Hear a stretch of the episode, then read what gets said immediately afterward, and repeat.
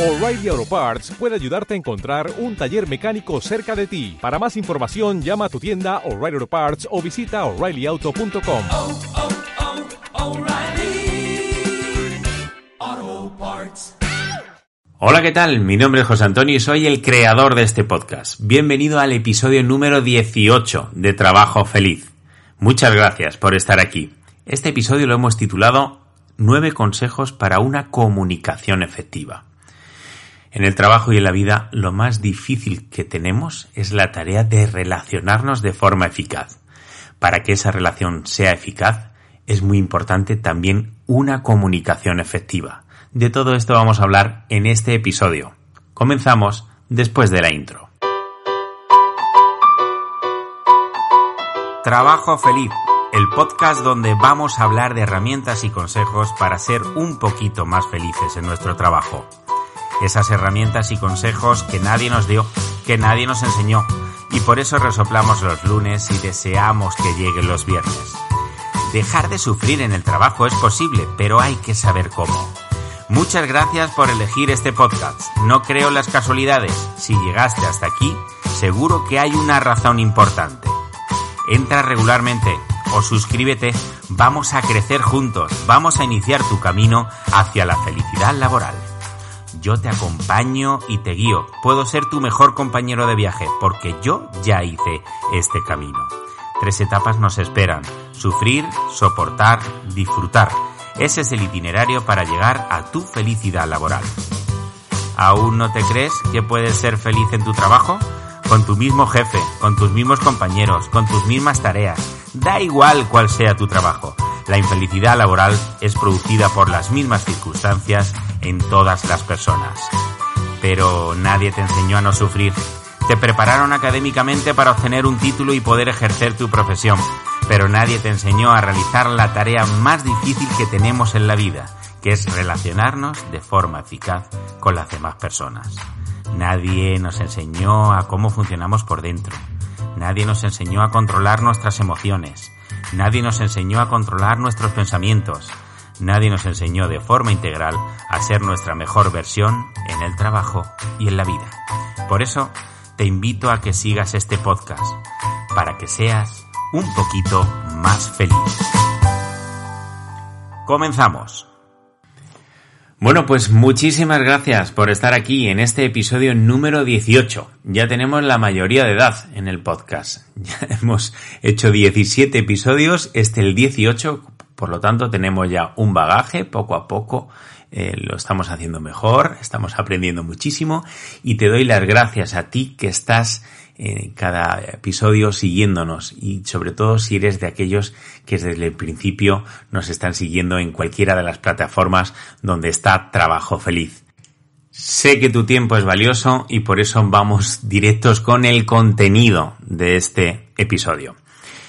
Como te decía, lo hemos titulado nueve consejos para una comunicación efectiva. Y es que es fundamental saber comunicarnos con las demás personas. ¿Por qué? Porque la tarea más difícil que tenemos es relacionarnos y dentro de esa relación una de las bases fundamentales es comunicarnos. Es imposible estar trabajando y no comunicarse. Es imposible vivir y no comunicarse. Para vivir nos tenemos que comunicar con otros seres humanos y nadie nos ha enseñado nunca en ningún centro educativo a comunicarnos de forma eficaz. Y es fundamental para relacionarnos con las demás personas y sacar grandes logros de esas relaciones. Mirad, uno de los mensajes más importantes que te voy a dar en este episodio es esta frase que te voy a lanzar. La calidad de nuestra vida depende de la calidad de nuestras relaciones. Lo repito, la calidad de nuestra vida depende de la calidad de nuestras relaciones. De esa calidad, de las relaciones que tenemos, es de lo que va a depender la calidad de nuestra vida. No te olvides de eso. Por tanto, si quieres mejorar tu vida, tendrás que mejorar tus relaciones. Diariamente establecemos comunicaciones constantes con compañeros de trabajo, con jefes, con empleados, con clientes, con otras empresas Y es frecuente que dentro del entorno laboral nuestra manera de comunicarnos nos cause dificultades en las relaciones, bien sea dentro de nuestro equipo, con nuestros compañeros, con nuestros empleados, con nuestros jefes de departamento, con quien sea, pero nos causan dificultades. La comunicación juega un papel fundamental en el entorno laboral. Cuando nos dirigimos a alguien, cuando queremos comunicar, informar de algo, o si tenemos que dar una de las indicaciones a cumplir, es difícil hacerlo bien porque nadie nos ha enseñado. Es algo conocido por todos algunos de los factores que influyen en el mensaje que quiero dar. Un tono adecuado, una comunicación no verbal que sea buena, un lenguaje correcto, con vocabulario comprensible para todos, es muy importante que todos entiendan mi mensaje, etcétera, etcétera. Pero la comunicación escrita por ejemplo, que la utilizamos muchísimo en la era de la tecnología, estamos continuamente relacionándonos por medios de emails, ¿no? Porque, bueno, pues nos da una facilidad tremenda. Antiguamente, pues las comunicaciones entre empresas se tenían que hacer de forma telefónica nada más, ¿no? O, bien visitando al cliente o, o, a la empresa en concreto. Pero hoy en día estamos inmersos en comunicación escrita por medio de los emails.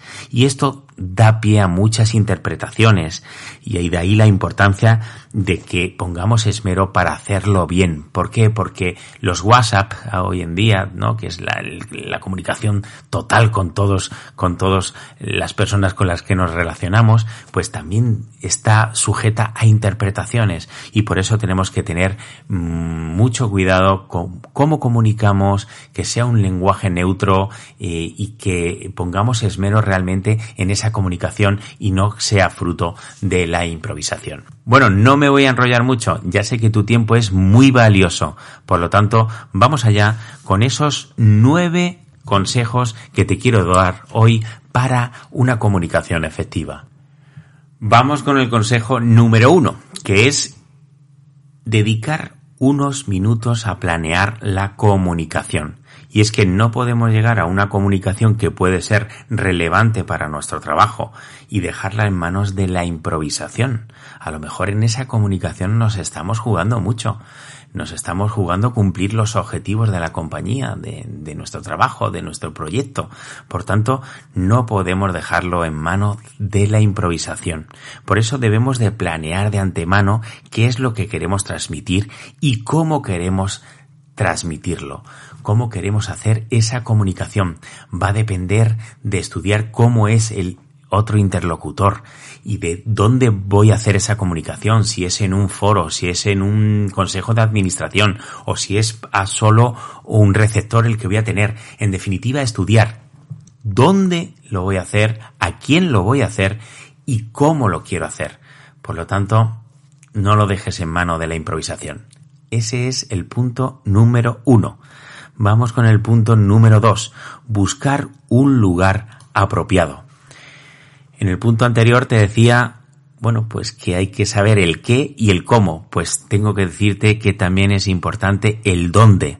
El lugar y el momento adecuado también es importante para una comunicación o una conversación que puede ser crucial para tus intereses si no elegimos el momento y el lugar apropiado, de nada sirve el haber preparado la conversación.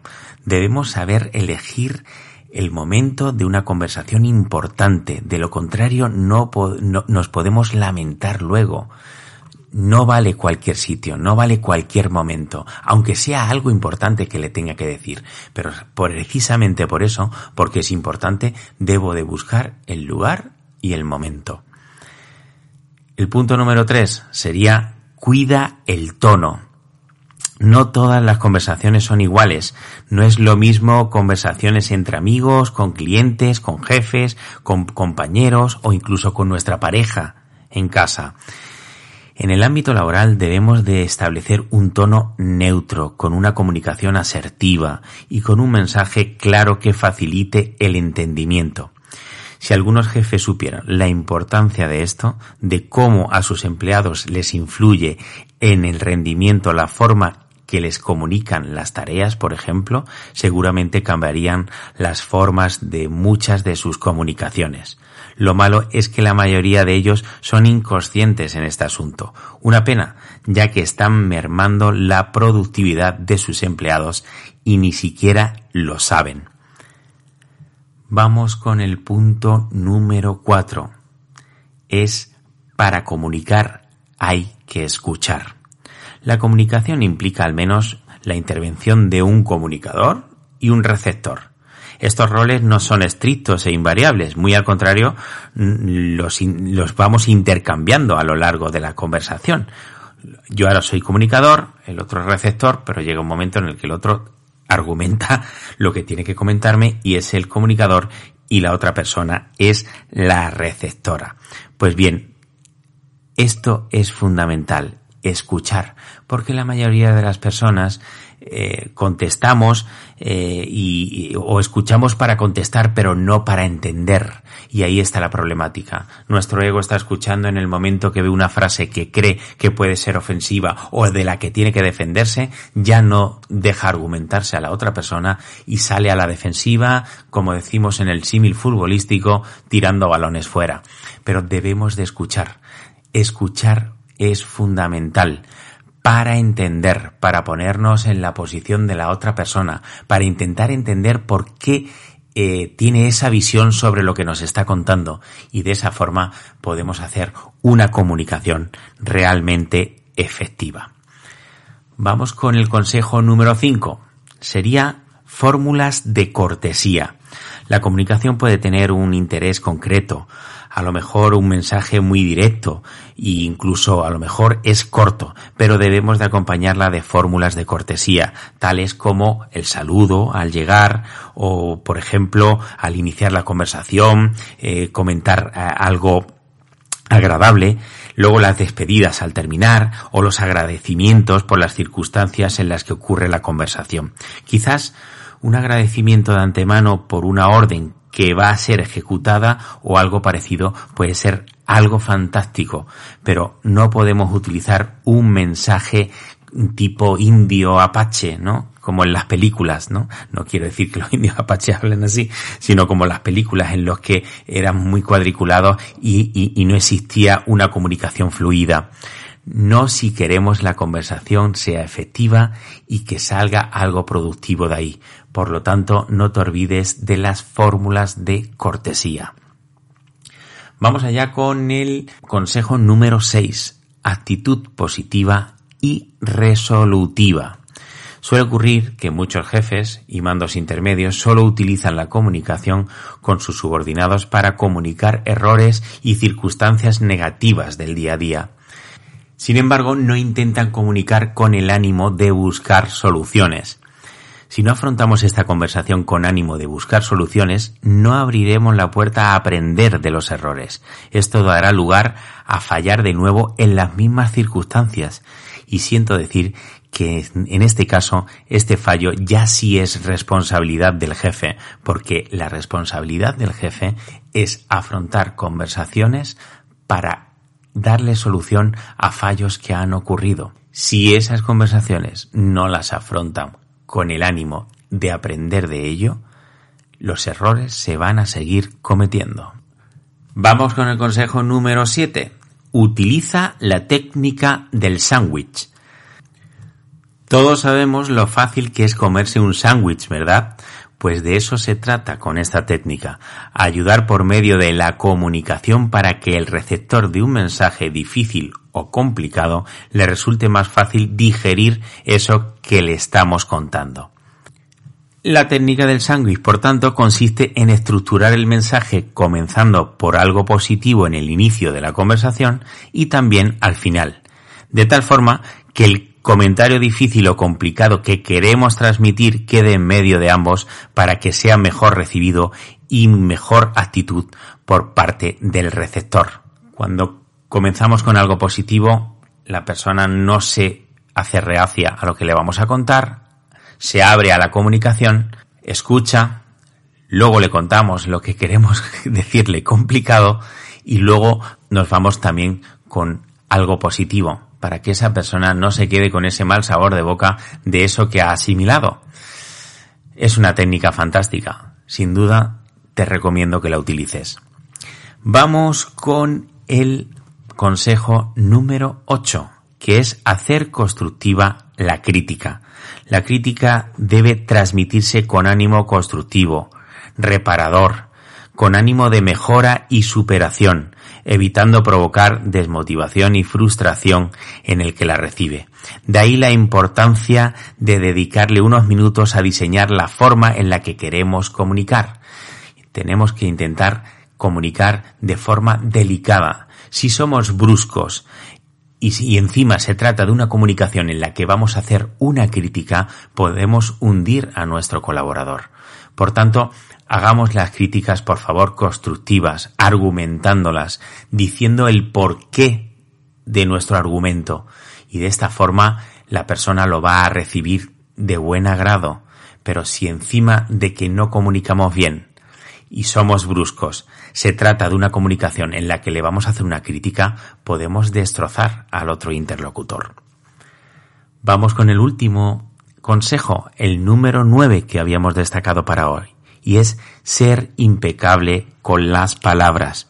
Se puede dar un mensaje negativo, tener una conversación con alguien con la intención de recriminarle algo mm, que ha hecho mal, pero no tenemos necesidad de ser ni groseros ni ser hirientes.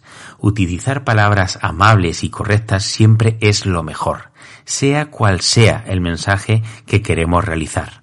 Por tanto, por favor, intenta ser impecable con las palabras. Se pueden decir las cosas de forma correcta y ser igual de contundente o más que cuando lo decimos de forma incorrecta o vulgar. De hecho, si la decimos de forma correcta, la otra persona va a recibir el mensaje y no va a intentar defenderse de primeras, con lo cual ese mensaje va a llegar a un mejor entendimiento por parte del receptor.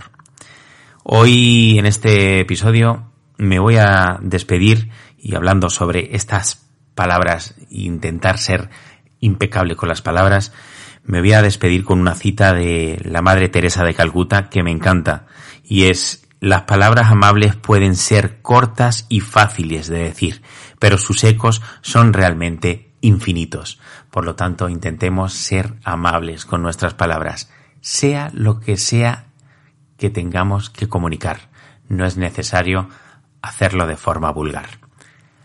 Hasta aquí el episodio de hoy muchas gracias por habernos acompañado durante este episodio. Si crees que alguna persona que no comunica muy bien le pueden servir estos nueve consejos, compártelo. Mándaselo por, por cualquiera de las redes sociales y seguramente te lo agradecerá. Muchas gracias por estar aquí. Espero haberte aportado valor. Nos vemos en el próximo episodio. Hasta aquí el episodio de hoy. Espero que te haya gustado, pero sobre todo espero que te haya servido para tu crecimiento personal y tu crecimiento profesional. Si no quieres perderte el próximo, suscríbete. Puedes dejarme tus valoraciones y tus comentarios en cualquiera de las plataformas, bien sea en iVoox, en iTunes o en Spotify. Si quieres que tratemos algún tema que crees que te puedo ayudar, contáctame por medio de mi página web por último, si crees que conoces a alguna persona que podemos ayudarle, que no es muy feliz en su trabajo, por favor, compártelo. Vamos a crear entre todos una comunidad para crecer y ser un poquito más felices en nuestro trabajo.